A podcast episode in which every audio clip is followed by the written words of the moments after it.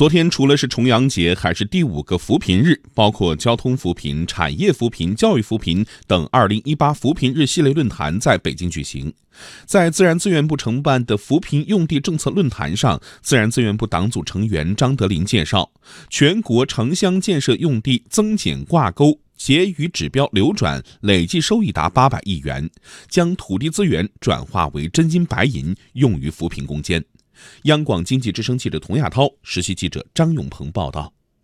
城乡建设用地增减挂钩，指的是城镇建设用地的增加和农村建设用地的减少相挂钩。简言之，就是城镇新增多少建设用地，就要在农村复垦多少耕地。对于深度贫困地区，往往存在结余，而城镇地区用地相对紧张。增减挂钩结余指标跨省域调剂，把深度贫困地区结余的建设用地指标流转到经济发达地区，同时将经济发达地区的土地增值收益转移到深度贫困地区，在建设用地总量不增加、耕地不减少的前提下，优化了用地结构和布局，实现了资金资源的双向流动和优势互补。自然资源部党组成员张德林介绍，截至今年六月底，全国增减挂钩结余指标流转的收益达到八百亿元。到目前为止，全国增减挂钩结余指标在省域范围之内流转，覆盖了二十六个省，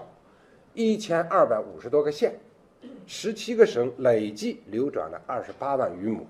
收益呢有八百亿，支持呢三州三区以及深度贫困地区的脱贫攻坚工作。按照计划，今年仅北京、天津、上海等八省市就调剂资金六百四十亿元，用于支持贫困地区，相当于今年中央财政扶贫资金的百分之六十。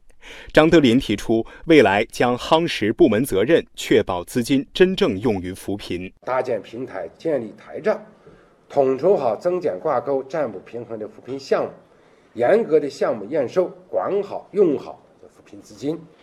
完善呢公示公告制度，提高资金的使用效率。财政部综合司住房土地处副处长夏小溪也介绍，财政部已经印发相关文件，未来将确保这些资金全部用于脱贫攻坚和实施乡村振兴战略上，优先和重点保障产生结余指标深度贫困地区的安置补偿、